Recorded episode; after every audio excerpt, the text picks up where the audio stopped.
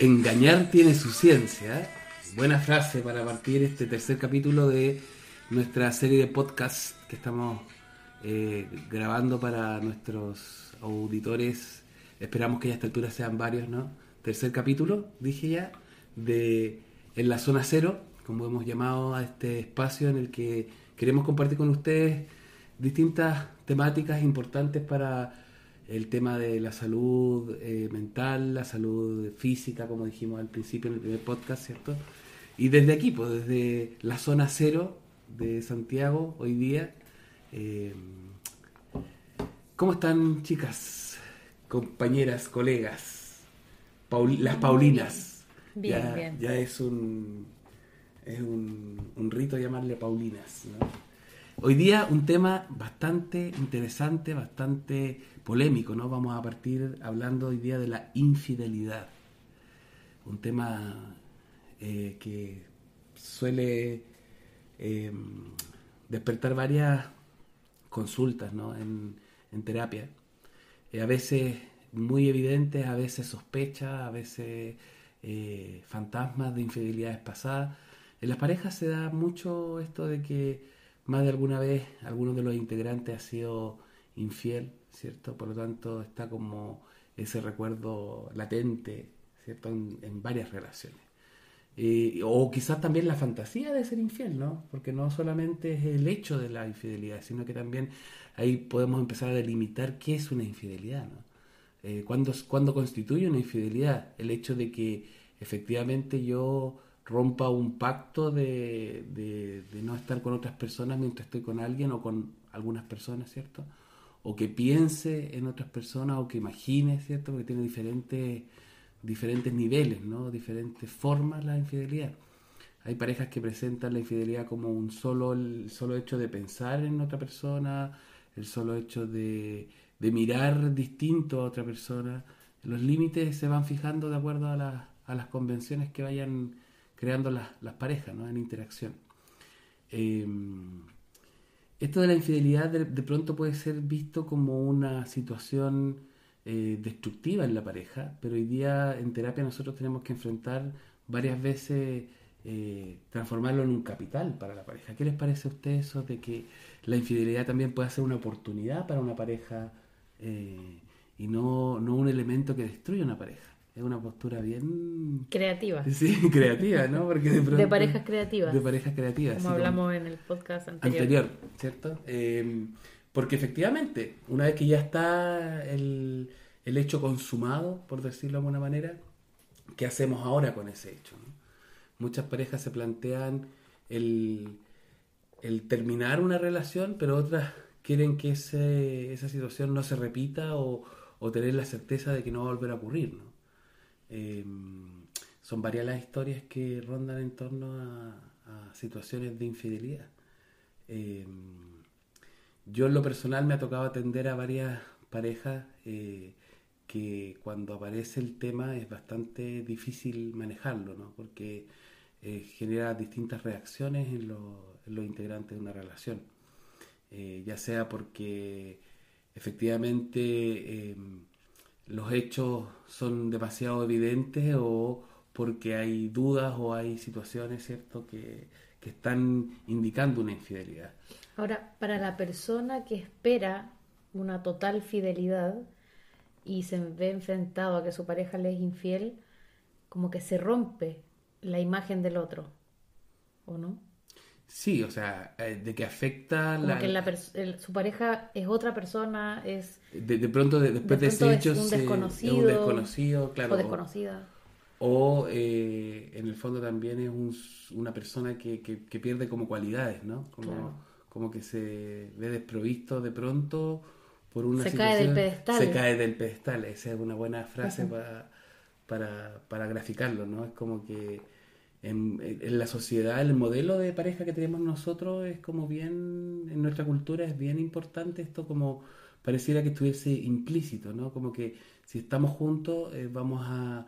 Somos a- solo dos. Exactamente, o, o bueno, o los que seamos. O los que seamos, claro. ¿Cierto? Porque hoy día, como hablamos en el podcast también anterior, Mm. eh, Paulina habló de otras parejas, ¿cierto? Así como, como relaciones más poli, poliafectivas, poliamorosas, ¿cierto? Eh, pero también tienen sus normas, o sea, también tienen su, su estructura en la que en la que se establece esto como implícitamente, no explícitamente siempre, como que en el fondo somos solo los que integramos esta relación y no vamos a permitir que nadie venga y la perturbe sin que exista una, mm, una Un acuerdo. un acuerdo, ¿cierto? Porque también hablar de la infidelidad no es solamente estar con otros, ¿no? Es como romper Como ese que no es el acuerdo. hecho. No, no, no es, no es la otra persona.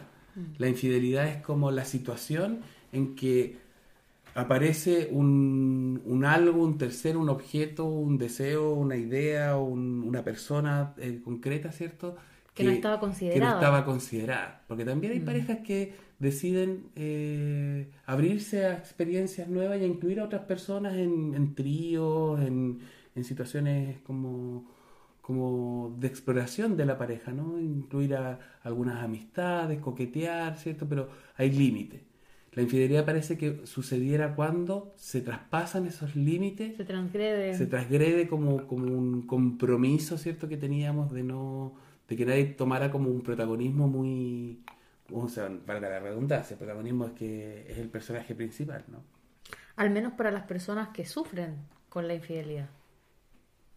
Sí, o sea, es que ahora cuando hablamos de infidelidad no sé si es, eh, que habrá algo que quede exento de sufrimiento. Yo creo que en todo, en toda situación de infidelidad hay detrás un, un A mí, me- a sufrimiento. mí me ha tocado ver parejas que la infidelidad, por ejemplo, del marido del- o de su pareja está completamente integrada, aunque no sea una norma, o sea, no sea un acuerdo, está integrada como parte del- de una característica del otro. ¿En qué sentido lo...? Como que, mm, como que sabe que es infiel, sabe que tiene otras parejas, sabe que eh, está en conocimiento, pero mm, no de acuerdo necesariamente, y se transforma en un sufrimiento para esa persona, Para la persona que la, que, que la, que la, que a, la que le engañan. a la que la engaña. Y sin embargo, no es algo que se resuelva, no es algo que se trate, no es algo que se converse, termina siendo algo como que esa persona cede. Como que sufre en silencio, ¿no? Mm. pero, pero lo permite, pero Claro. permite la infidelidad. Es interesante porque en el fondo igual pensar que, que una pareja pueda sostener una relación después de haber roto un- una norma ¿no? de esa relación, es como decir, bueno, entonces, eh, ¿sobre qué otras bases se sostiene esa relación? ¿Pasa, ¿Sigue siendo una relación de pareja o pasa a ser una relación de, de socios frente a una situación determinada, de, de mantener una familia quizás por, por algún tipo de... De, De dependencia. Exactamente, no solamente, ya sea económica, ¿cierto? No solamente afectiva, porque, claro, la infidelidad, ¿qué, qué, qué es en el fondo? ¿Qué, qué, qué, qué- qué podemos considerar in- infidelidad? Es que ahí tienes las definiciones de cada pareja. Porque como viene como un conflicto de ellos, cuando uno les pregunta hay situaciones tan em, triviales como eh, que mire a alguien pasar por la calle. Y, y tienen un drama por eso, como cuando hablábamos de las relaciones Tóxica. tóxica. Entonces se parte por el problema de que el mirar a otra persona gatilla una serie de eventos o a veces por infidelidades anteriores que supuestamente estaban resueltas, el hecho de prestar atención a otra persona o lo típico cuando van a un encuentro social, cuando la pareja hace actividades sociales y se puede dar una conversación muy interesante con un externo, con un tercero, y entonces aparece esta figura como, como de la amenaza de la infidelidad. Que no- El fantasma no- que mencionaba Claro, el Manuel. fantasma de la infidelidad. Entonces se empieza a generar una serie de conflictos y cuando uno empieza a indagar más, en realidad no ha habido característicamente un evento donde la otra persona haya engañado deliberadamente a su pareja. O como con intención, ¿no? O, pues, claro, eh, que, que le oculte algo, sino que ocurren cosas de manera natural que son interpretadas como una falta al contrato, una falta al acuerdo que tenían a veces incluso posterior a algún evento traumático previo.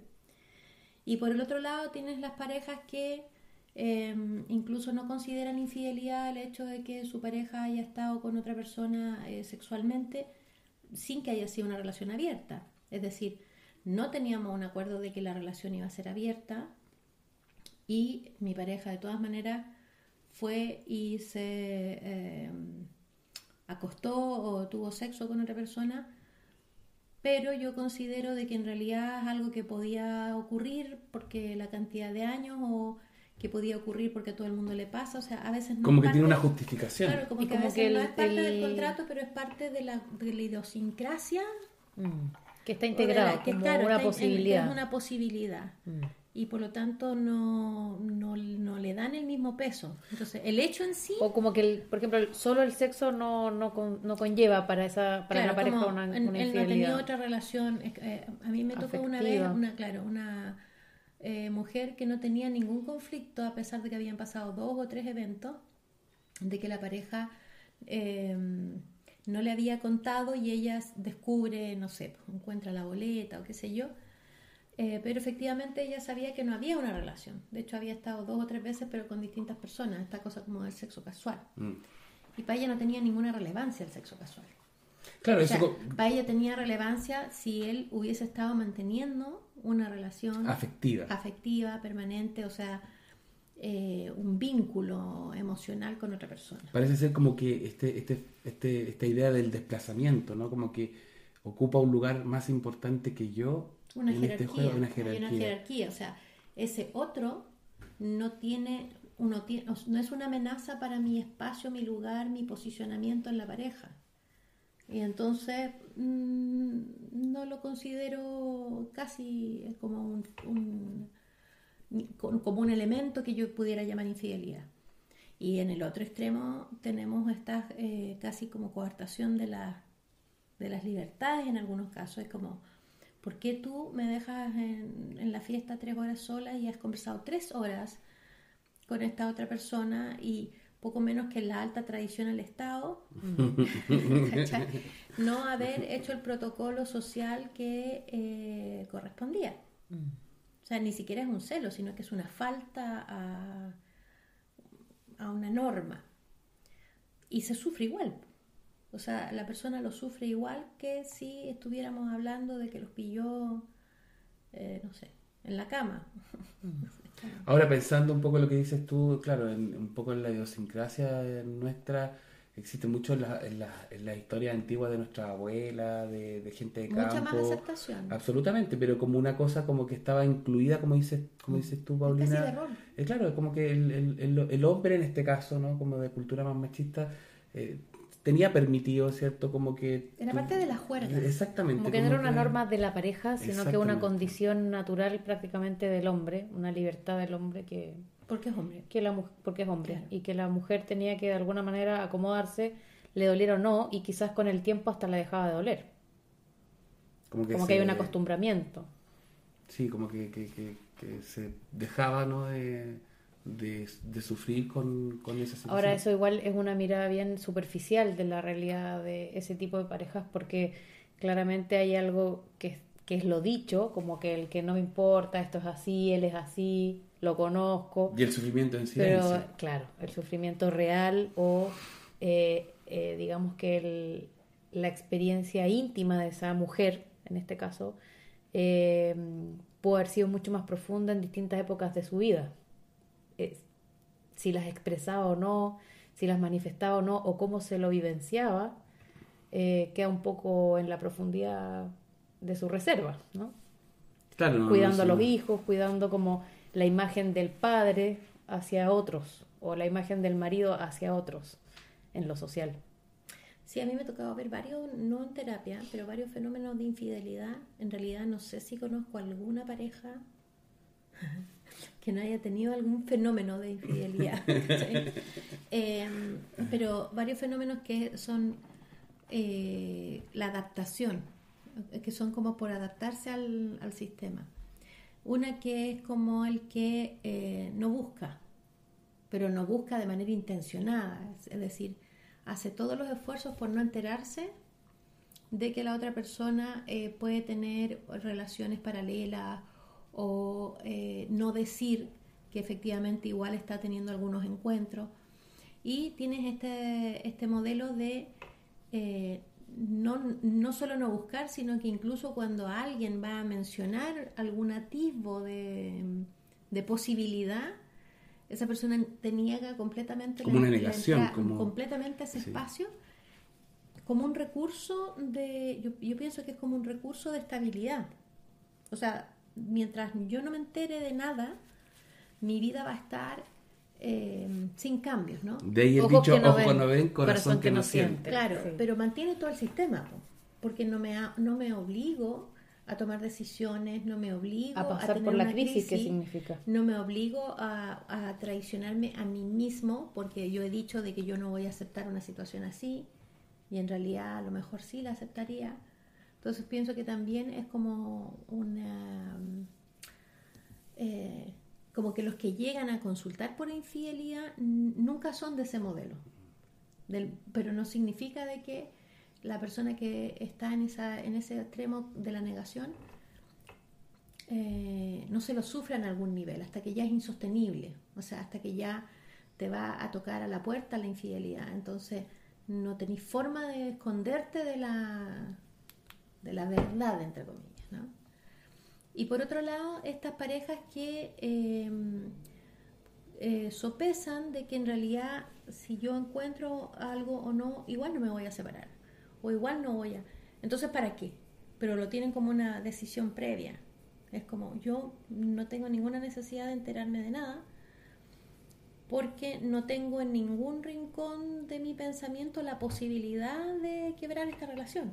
Entonces, como... Ahora, aquí se, por lo que escucho un poco en lo que estamos reflexionando, es como que hay parejas en donde uno de los individuos resuelve qué hacer con el fenómeno de la infidelidad y hay otras parejas en donde ambos se comprometen a eh, trabajar o, o tratar de resolver algún episodio, ya sea desde el quiebre absoluto o desde mm, el reciclaje el o el reciclaje, reciclaje sí, que claro. tú en algún momento mencionaste sobre, sobre llegar a un mejor estado de la pareja.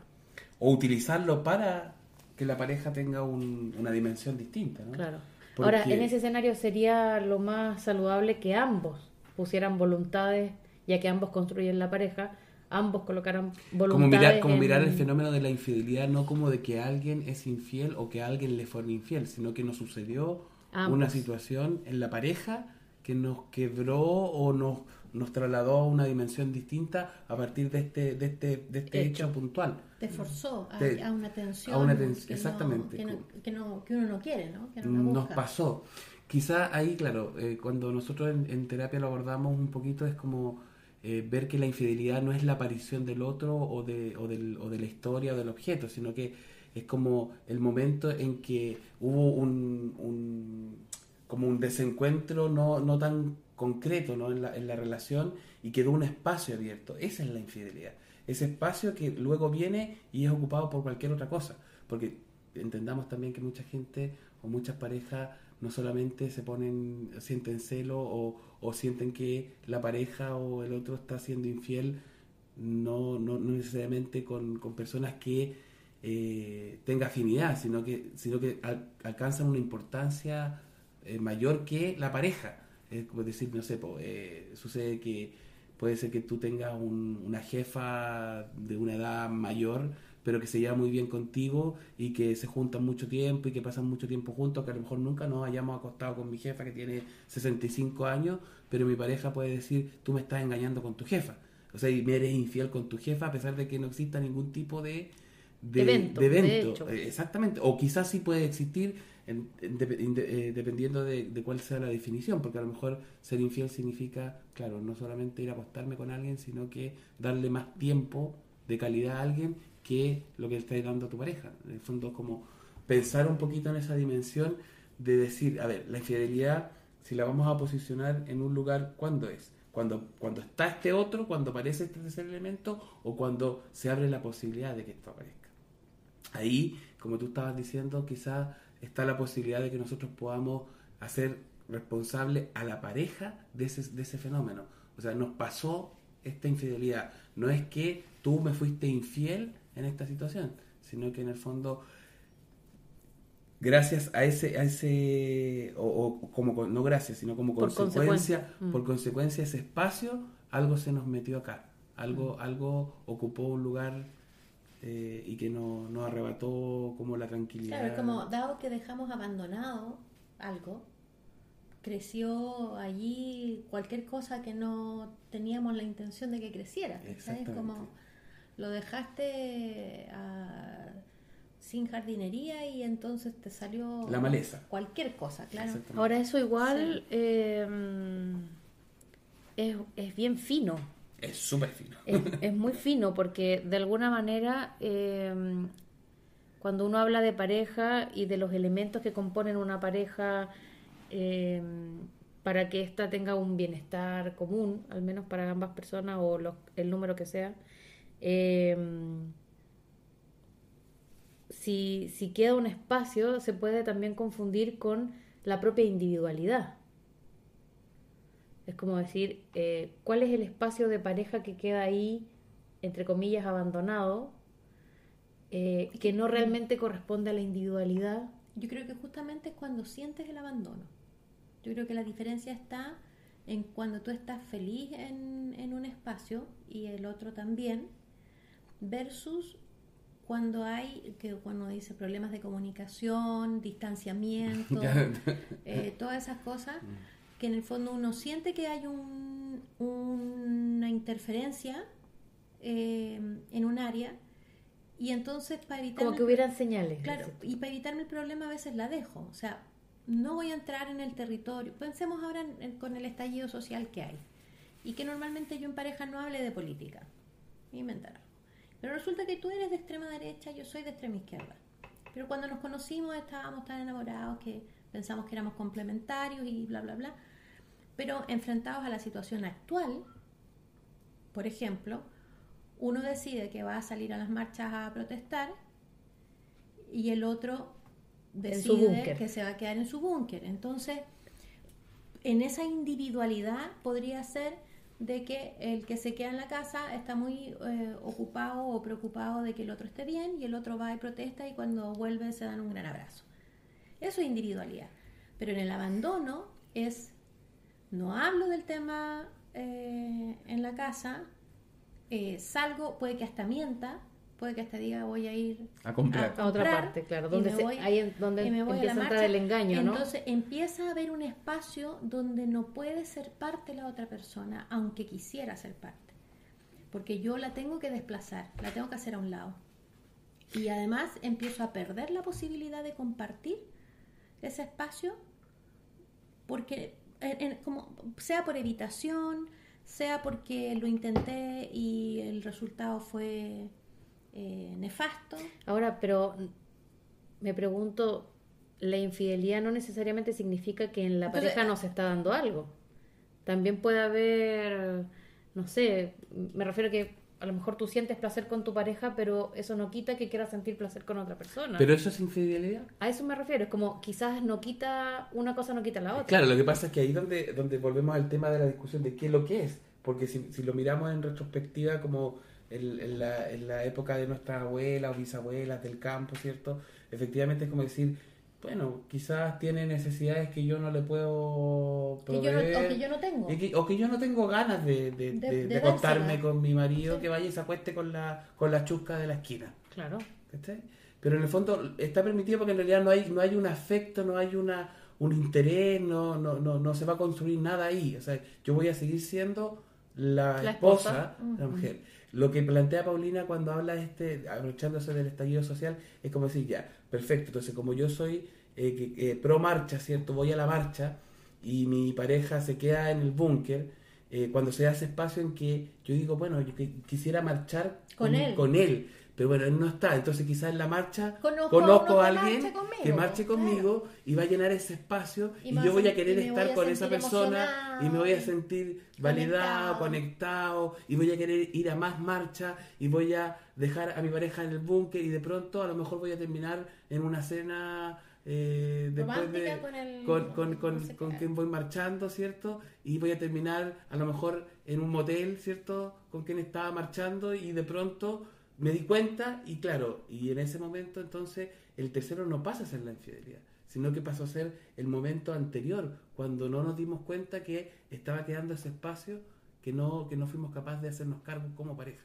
De- Y que no lo buscamos porque fue algo que sucedió afuera de la pareja. O Exactamente. sea, nosotros no buscamos tener un conflicto, no, no hablamos de, de política en la casa. O sea, hay, de hecho hay parejas que, que tienen temas, ¿cierto? Como fuera de la mesa para no poder, o sea, para no tener que tener el conflicto. Pero sucede. O sea, el, el conflicto a veces te toca la puerta de la casa. Y ahí es donde pu- el hecho de correr en solitario puede eh, gatillar esa necesidad de, de no hacer las cosas solos, de compartirlas. Y hay cosas que son súper, súper finas y sutiles, porque a mí una vez me tocó atender eh, a un, caso bastante interesante, que donde mm, eh, una de, las de los integrantes de la pareja eh, había, estaba cursando una infidelidad mientras estaba en terapia pareja.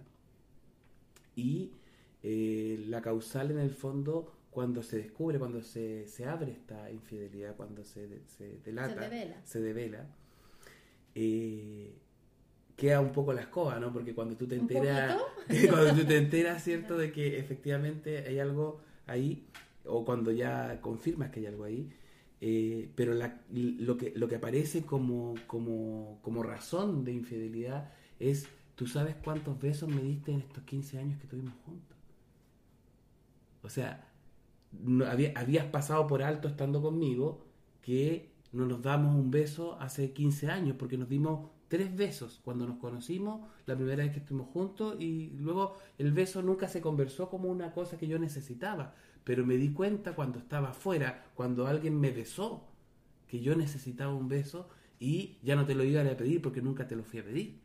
Entonces, ese espacio, ¿cachai? que no necesariamente tiene que ser tan cons- no es tan consciente, ¿no? Es como de No es pronto elaborado. no es tan elaborado y tampoco es tan intencionado, porque la persona que, que, que, que, que en el fondo le es infiel a una pareja, puede ser que de pronto se sorprenda de sí mismo o de Mm. sí misma en una situación X donde diga, chuta, yo, es- ¿Dónde es- esto me gusta, Claro. que me toquen me gusta, y yo, mi pareja no me toca, pero ¿por, por qué le voy a pedir a mi pareja que me toque?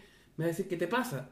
Pero me estoy sintiendo y esto me arrastra, ¿cierto? Pero en realidad, ahí donde aparece esto que, que- que planteo yo, que en el fondo eh, tengo que llevar a la pareja en una cosa de salud mental, ¿no? Llevar a la pareja a, a darse cuenta de que nos pasó la infidelidad, Mm. no de que eh, tú te fuiste a Tuviste un plan. tuvi- tuviste un plan o fuiste a acostarte de buenas a primera con una persona o fuiste No hay a- un culpable. no hay un culpable Claro, ese es un caso.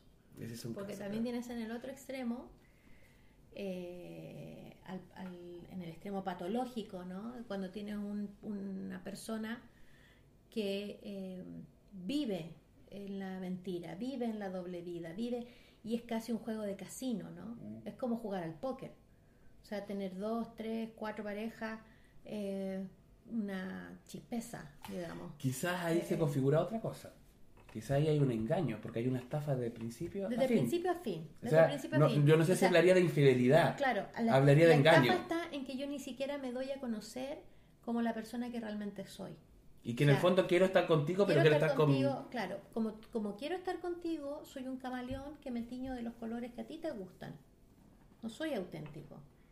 Y me tiño de los colores que a ti te gustan hasta que el elástico no me da más y vuelvo a ser yo. Y, y- y mi rutina era esa, mi rutina es la conquista, mi rutina es cambiar de pareja, mi rutina es tener más de una relación. soy un timador o una timadora Claro, un- pero, pero que si yo me tuviese conocido en autenticidad y me conoces así, puede que yo igual me enamore de ti y sepa que, que tú eres así. y yo tomo la decisión de hacer o no hacer contigo una relación de pareja. Entonces ahí eh, la infidelidad tiene que ver con que yo te estoy vendiendo a una persona que no, que no soy. soy, pero ¿es infidelidad o es engaño? Porque también el- el- el- la sutileza del lenguaje nos permite como manejar situaciones distintas en distintos niveles. Entonces, es muy bonito esto que, que nos permite el lenguaje porque, por ejemplo, una persona que está en el caso que estás planteando tú, sería mucho mejor decir, me engañaron, me siento engañado o me siento engañada, porque me Y- y estafaron, en el fondo me, me me estafaron. sí. Pero cuando estoy con una historia de pareja, donde hemos construido una historia, donde hemos trabajado sobre nosotros, donde hemos pasado ciertos ciertos eh, Caminos, sí. caminos, ciertos, ciertos hitos, y de pronto nos sucede una infidelidad.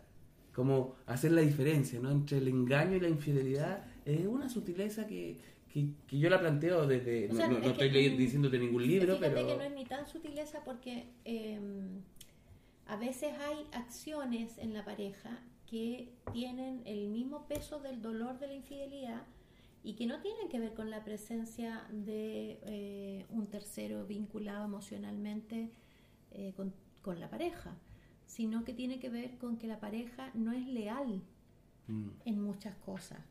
No es leal eh, en la forma en que se comporta cuando está en pareja que cuando no está en pareja. No es leal en lo económico con esa pareja.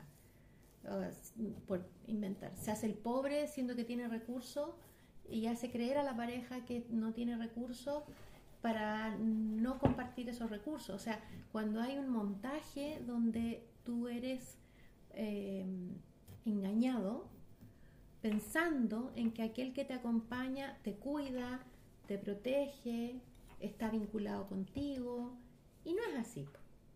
No, no, no, no es la misma persona, no son las mismas personas, aunque no tenga nada que ver con estar teniendo una doble vida con otra persona. Y esa es una deslealtad completa. Claro, es ahora... una deslealtad de y, tomo y, y- lomo. y- y que, y que pertenece a otro tipo de... Lo podemos, lo podemos poner en otro cajón. Ahora tú como médico, ¿no? Quizá ahí, es, eh, no sé si, eh, si tú haces un diagnóstico diferencial de una patología con otra, probablemente el tratamiento que le vas a dar a esa patología es muy distinta, aunque parezcan similares. No sé si me explico. Lo que pasa es que, claro, Un engaño y una infidelidad claro, yo creo que no es lo mismo, Sí, ¿no? lo que pasa es que en general cuando uno encuentra este tipo de personajes, sea hombre o mujer, que son estos personajes que mienten desde el principio y deliberadamente, eh, uno también com- comienza a sospechar de eh, patologías de salud mental de base, Mm. principalmente trastornos de personalidad Sí, claro. eh, de algún tipo, o, o a veces son personas que eh, tampoco tienen tantos recursos personales eh, como escuelas valóricas, por así decirlo, y aprendieron a resolver por, por circunstancias difíciles de la vida, ap- aprendieron a resolver eh, siendo como camaleónicas, ¿no? Y no le ven problema, no, no tienen un, o sea, tienen un problema moral del punto de vista en que eh, su moral no tiene nada que ver con la moral de la persona que están, con la que están vinculadas. Y en general, la gente, si uno quiere decir con mm, eh, mejor pronóstico tal vez, es aquella a la que le sucede la infidelidad. Es decir, no estaba eh, eh, en el dolo, no, no, no estaba No estaba la intención. Claro, no fue esto con alevosía, sino que sucedió, ocurrió, Nos o ocurrió. no- nos ocurrió lo que fuere, eh, y que incluso en algunos casos eh, pasa por condiciones muy eh, puntuales. Consumió alcohol y nunca, y nunca toma. Eh, estuvo eh, con una pelea muy grande ese día y se fue y justo lo llamó la ex. O sea, se dan condicionamientos como es, es como estar en el lugar equivocado A la hora a equivocada. la hora equivocada Con la personas persona equivocadas, equivocada en algunos casos Como una serie de eventos como una serie de eventos desafortunados y tú después tenés que entrar a parchar eh, digamos la escoba que, que dejaste ¿no?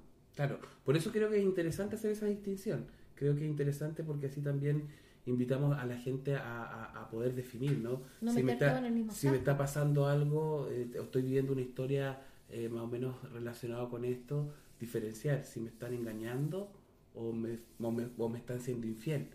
O, O- yo soy parte De una, de una relación que está pésimo y que, y que está eh, incomunicada y que los puentes no existen. O sea, hacerme cargo de que yo también destruí eh, este lugar, que era nuestro lugar común. Que yo creo que eso es lo que más cuesta. Ver cuánto ha hecho uno por llegar a ese punto. Mm. O sea, todo lo que uno ha hecho para llegar a ese punto que es como una crónica de una muerte anunciada.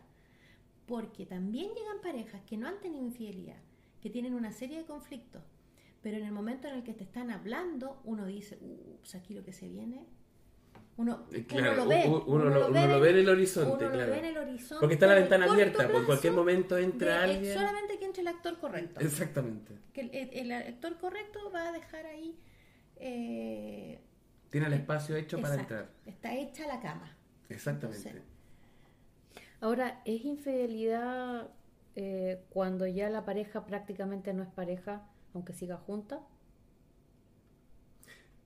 Creo que ahí depende Me de los explico, ¿no? No sé, creo que- sí, años mal ¿Mm? por distintas razones, incompatibilidades, cambios de las mismas personas. ¿Se puede ser pareja no estando con un otro? Es que en términos afectivos, ¿no? Es una, pre- es una buena o sea en pregunta. términos afectivos no estando físicamente sí po. Pero, o sea, claro, pero por ejemplo, estando con alguien físicamente, concretamente, pero no tener ningún vínculo afectivo con esa persona, ¿es una pareja eso? Porque podríamos hablar que los, los carabineros tienen, andan en pareja, ¿no? Una pareja carabinero. Eso no constituye un vínculo de pareja. o sea efectivamente también cuando tú me preguntaste por las cosas que son más de salud mental vas a tener personas que no pueden vincularse emocionalmente ¿cierto? que están eh, en algún nivel como, como con esta especie de mutilación no, no, no pueden vincularse afectivamente solo pueden llegar a un encuentro sexual, una atracción, pero no, o van a huir de la, de la vinculación afectiva, o aunque quieran, es como, yo la quiero querer, O sea, la intención la de querer. intención de querer, Pero no está la- pero no está la posibilidad de querer, Exactamente. y, y se forma pareja, eh, digamos, se forma la cáscara de la pareja, donde hay uno de los actores que está vinculado y el otro no, y se queda allí a pesar de que no, de que no se vincula. A mí me tocó un- en, en una oportunidad un joven que me dijo, me da igual porque con nadie me puedo vincular.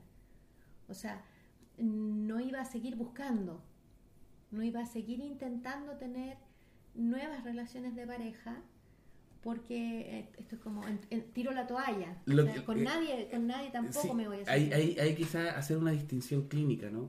Que no es lo mismo ser pareja que estar en pareja. Hay mucha gente que está en pareja porque, por la condición de estar con un otro o con otros.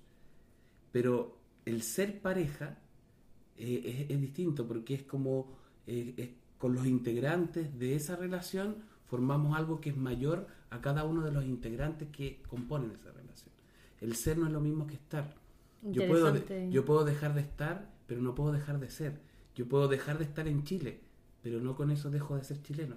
Soy chileno porque en el fondo pertenezco y soy más que el, el solo estar. Entonces, efectivamente, cuando tú planteas este caso de si una pareja lleva mucho tiempo donde no hay ningún tipo de vínculo, estamos mal, eh, pueden estar legalmente casados, pueden estar en un estado de decir, De es mi pareja, pero no, es- no son una pareja. Mm. Por lo tanto, no hay infidelidad. Porque la infidelidad sería, en este caso, eso que nos pasa cuando somos pareja y se nos, se nos deja, se nos queda un espacio donde puede entrar cualquier cosa y puede, en el fondo, herir a uno de los integrantes o a los dos. Porque cuando, ha- cuando eh, se es pareja y ocurre uno eh, un fenómeno de este tipo, duele.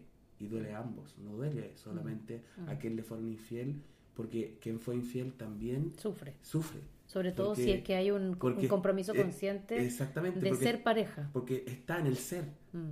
Está en el ser, pero no sucedió. Es como que estábamos acá afuera y de pronto nos vino un temporal y nos mojó a los dos. O sea, no solamente, y a lo mejor yo llevaba más abrigo, a lo mejor no, no, no, no me traspasó tanto como tú que ibas casi desnuda, pero, pero sí percibí y sentí la fuerza que tuvo ese momento, en el fondo. Mm.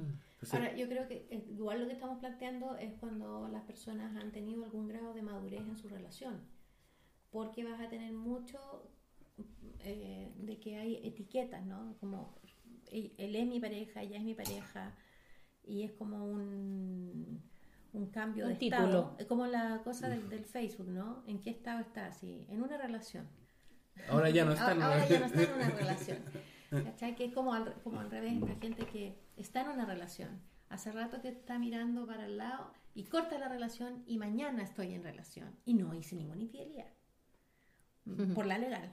¿Ah? Exactamente. Terminé el viernes y el sábado me acosté con la otra persona. Y volví el lunes. Y después volví el lunes. Porque hay así y de- uno que ve tele a veces se sorprende de los casos que ven, no sé, en la jueza. Así como dos embarazadas al mismo tiempo, pero a ninguna le fui infiel porque había terminado un lunes. La otra vez vi- había uno que había terminado un lunes y al lunes siguiente había estado con la otra niña y resulta que las dos quedaron embarazadas. Entonces, Pero no, no había sido una infidelidad. No. no, no, Ahora, tú no le podías Manuel, una pareja que, mm, que se enfrenta de a dos, o del número que sea, en, en una infidelidad. ¿Qué, ¿Qué posibilidades tienes dentro de eso? Las posibilidades son infinitas. Mm. Ahora la, la, la capacidad que tenga ese sistema, ese, y aquí me voy a poner sistémico, ¿no? Ese, ese conjunto de que forma, digamos, este, este, este, esta cosa llamada pareja, según los recursos que tenga, la capacidad que tenga, va, va, va a poder determinar un poco qué se puede hacer con eso. ¿Y qué recursos son claves en ese sentido? El- Algo muy genérico quizás, porque obviamente cada pareja va a tener su riqueza Cada, cada, de recursos. cada, cada cada pareja es única, ¿no? Claro. Porque está compuesta por dos personas únicas. Claro, pero, Pero- pero si habláramos de cosas, de algunos recursos básicos que, o más que básicos, de base, que, pueden ser un tanto transversales en lo que son las relaciones humanas. Yo creo que lo primero que, que- debe haber es conciencia. Conciencia y el sentido de responsabilidad. Que en el fondo, cuando yo estoy en una pareja, cuando soy pareja con, con un otro, estoy en un compromiso consciente, propio, que lo tomé en algún momento y que yo decidí transitar en ese, en ese espacio con esa persona o tener ese proyecto. Entonces, en el fondo, en el, en el, en el, en- el momento que, que ocurre una infidelidad, en el momento que nos, nos pasa esto, yo me debo preguntar, bueno, esto tiene el peso como para yo destruir mi propio proyecto, mi propia decisión, como irme en contra de mí mismo. En este sentido, por respecto a esta situación, tiene el mismo valor, tiene el mismo peso, es uno de, de, de- de los recursos ¿no? que la pareja puede, tiene, tiene que tener, ¿no? Puede como, evaluar. como una conciencia y la responsabilidad que significa ser pareja. Y ahí sacamos el mito del amor. De nuevo. que es súper importante. que tú no puedes ser fiel porque amas y ser infiel Porque no porque amas. dejaste de amar. Exactamente. Porque el- el- la construcción de pareja no puede resistir, ¿cachai? soportar los vaivenes emocionales a diestra y siniestra. O sea, justamente cuando se, con- se constituye una pareja, eh, de adultos, por supuesto, porque no estamos hablando de pololos de 15 años, ¿no? Eh, tiene la carga de la responsabilidad de este acuerdo que tácitamente adquirimos los dos y que idealmente, ojalá tuviera en ese contenido la capacidad de explicitar estos temas, o sea, de tener claro qué es lo que es infidelidad para el otro, qué es lo que es infidelidad para mí. Porque si estamos en una simetría muy grande, estamos partiendo esa relación de pareja con un problema. O sea, si tú tienes un- una, una idea, una construcción de infidelidad que es completamente eh, un extremo y yo estoy en el otro, es importante, antes de asumir un compromiso, antes de firmar el contrato, que yo tenga una conversación eh, y que lleguemos a algún lugar común los dos, algún, a alguna parte lleguemos con esa conversación con respecto a la infidelidad. Por último, a saber que no estamos de acuerdo. De manera que mi expectativa no va a ser de que tú funciones como yo funciono. Exactamente. Porque si tú me dices que tú mm, relaciones abiertas y si no, no te hace sentido, en fin, y yo estoy en la idea de que si piensas en otra persona ya estás eh, siéndome infiel, pero igual me quiero quedar en pareja, o sea, o igual me quiero, que, me quiero quedar estableciendo una relación contigo, bueno, lo mínimo es que yo no te venga a exigir a ti eh, que te comportes como yo. o que tú no me exijas a mí que, te- que me comporte como... es- exactamente. Obviamente que el ideal sería llegar a un acuerdo que a veces también se pueden hacer en terapia, ¿no? Llegar a, estos acuerdos. Yo creo que- yo creo que eso también- en ¿Cuáles son los mínimos, los estándares mínimos? Eh, Donde vamos a- donde vamos a- donde vamos a de- encontrar. donde nos vamos a encontrar. Yo creo que eso es súper importante porque quizás es una de las de la- de las funciones de la psicoeducación, ¿no? Lo que estamos haciendo ahora también a través de este, de este audio es como ayudarles a las parejas a definir un poco qué es lo que vamos a entender por infidelidad, para que no sea una palabra que transite en muchas dimensiones, muchas ideas, porque Cada uno es se hace como, su es, idea. es como hablar un poco, voy a usar la- la- el tema de la medicina, ¿no? Como decir, ¿qué es lo que es un hígado? Tú puedes decir perfectamente lo que es un hígado. Hay diversas manifestaciones de ese órgano en diversos cuerpos, distintas formas, distintos, no sé, yo no, no me manejo mucho, pero un hígado sigue siendo un hígado. Es decir, yo no voy a llamarle hígado al corazón y le voy a llamar hígado a los pulmones. Entonces, en la parte psicológica, nosotros en la psicoeducación tenemos que hacer ese esfuerzo. Por eso yo hoy día, cuando est- estamos hablando de esto, quiero, estoy como tratando de invitar a que se piense la infidelidad como un espacio que ocurre en un ser pareja. No hay infidelidad cuando estamos en pareja. Ahí, ahí podemos hablar de otras cosas. Podemos decir, ya, si yo tengo una relación muy por encima o no tengo ninguna, ninguna no, estoy en un proyecto común, me están pasando otras cosas, quizás me jugaron chueco, me, me estafaron, me engañaron.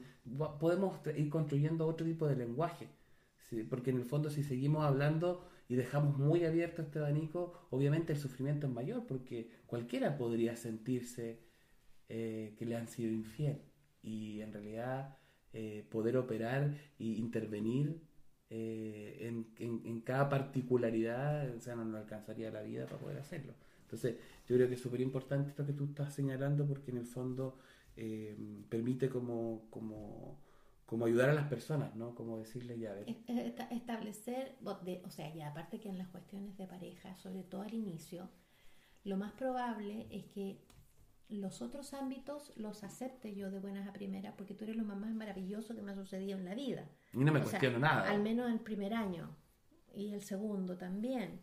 Entonces, yo no me voy a poner a pedirte que no seas tan desordenado o que tengas una mejor administración del dinero. O...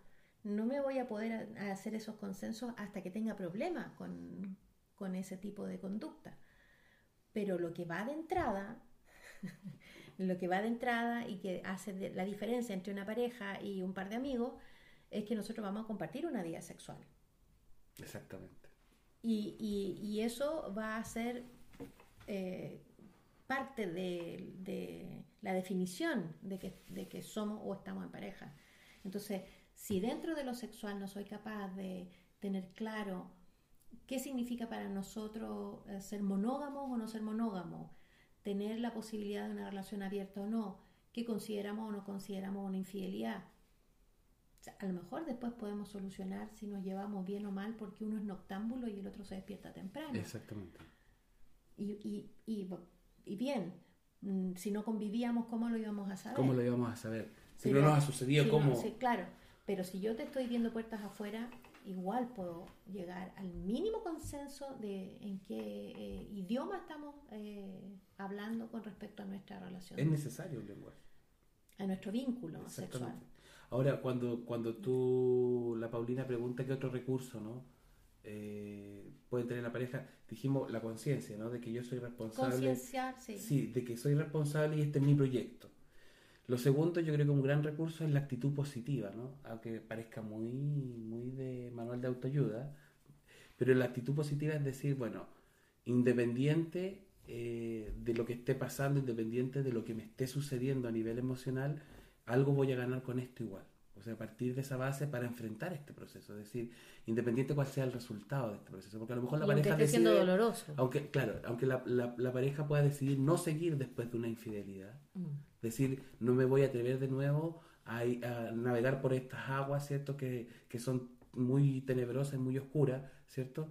Eh, pero sí sé que voy a ganar algo con esta situación. Entonces esa actitud positiva... Al menos en lo personal. En lo personal y también en, En la pare- en el ser pareja, si es que continúa. Si es que continúa. O sea, siempre va a ser como tener esta actitud, ¿cierto? De decir, perfecto, independiente de cuánto duela cómo, o cómo esté sucediendo, voy a tomarlo de una forma positiva. Ahora, a veces esa misma actitud positiva eh, podría construirse en terapia.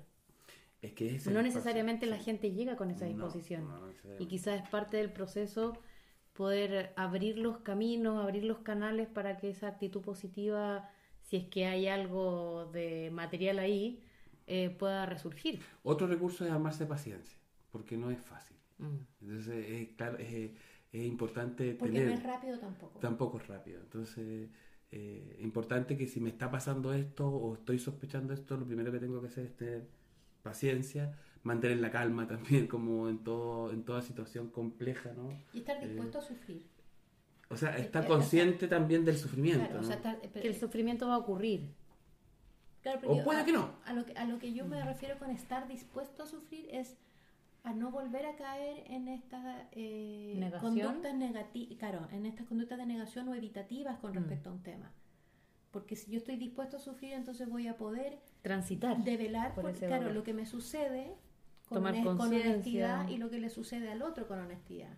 Aunque no me guste lo que me puedo encontrar allí, para poder eh, reconstruir, ¿no? Y además tener en cuenta de que si hay una infidelidad como, como tal, es decir, descubro eh, que la persona a la que yo más quiero está en una relación que no fue ni consensuada, ni consultada, ni parte de nuestro acuerdo, en fin. En general, no sé si el 99% de las personas sufre en, en ese evento y sufre intensamente. Bueno, es un duelo y como tal no puedo llegar y saltármelo Exactamente. y pasar la hoja. Necesito y ah, paciencia. partamos de, cero. de que- que a hecho- veces como la demanda clásica. De hecho, hay, hay un punto que, que se me viene un poco a, la mente, que es que eh, hay personas que quedan muy dañadas con un engaño, con, perdón, con una infidelidad. Eh, Y con un engaño también. y también, pero, pero pa- para, Para referirme a la, diferenciar. a la infidelidad, eh, en el fondo quedan tan dañadas que sin resolverlo, sin trabajarlo, sin hacer este proceso como eh, ya sea interno con la pareja o sola o solo, después incluso de, la experiencia, eh, que en adelante se, se configura como una perpetuación de la, de la infidelidad y quizás ahí aparecen eh, proble- eh, celos problemáticos Ah, claro. y, y alguna predispone a una... A una... a seguir a, empezar a repetir una desconfianza constante, como que no se pueda volver a vincular de manera au- auténtica, de manera eh, eh, donde se donde pueda estar dispuesta al disfrute nuevamente. Eso está muy ligado a que a otro Como que se configurara como un trauma, entre comillas. Exactamente, como- eso, eso es- está ligado mucho a un- otro recurso que debe tener la pareja que enfrenta un proceso de infidelidad, que es la seguridad de poder decir lo que me está pasando y poder hablar de lo que nos está pasando. Hay que tener seguridad para eso. Es decir, alejarse de todo lo que tiene que ver con ser violento, con ser agresivo, con herir, con herir deliberadamente a otra persona, pero sí tener la seguridad de poder hablar. ¿Cómo Es sería decir, eso? es como disponerse a que debo enfrentar esta situación, no debo arrancar de esta situación, Mm. porque soy pareja con un otro y como es mi proyecto también, yo me hago responsable de mi proyecto, por lo tanto, tengo la disposición de enfrentar esta situación y no dejarla pasar y no sufrir en solitario como lo que mencionas tú, Mm. porque si no se configura todo esto que, que dijimos. Ahora, Y se empieza a repetir en, en futuras relaciones, ¿no? Ese puede ser un punto importante que lleve a una pareja a consultar.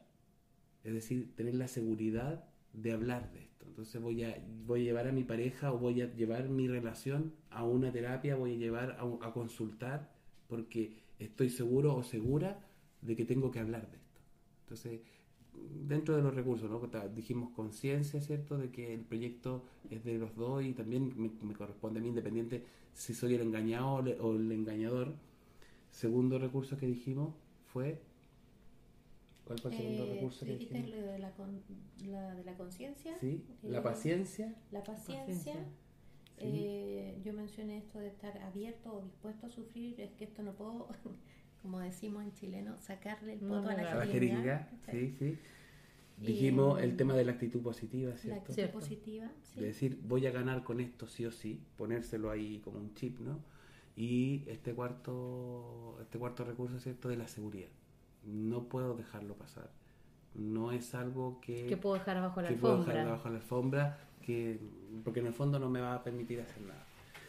Ya, oye, estamos con el tiempo, sido, hemos discutido harto ahora. Eh, les quiero recordar en las redes sociales, ¿cierto? Para que nos escriban, para que se comuniquen con nosotros, para que opinen, interactúen. Es www.espaciofomentas.com, nuestra página web. En Facebook nos pueden buscar por Espacio Fomenta y en Instagram también por Espacio Fomenta. Ahí vamos a estar conversando un poco, mostrándole a través de imágenes, de texto, cuáles serán los siguientes podcasts. Y nos vemos, nos escuchamos, siempre digo nos vemos, nos escuchamos en, otro, en otra edición. Que esté muy bien.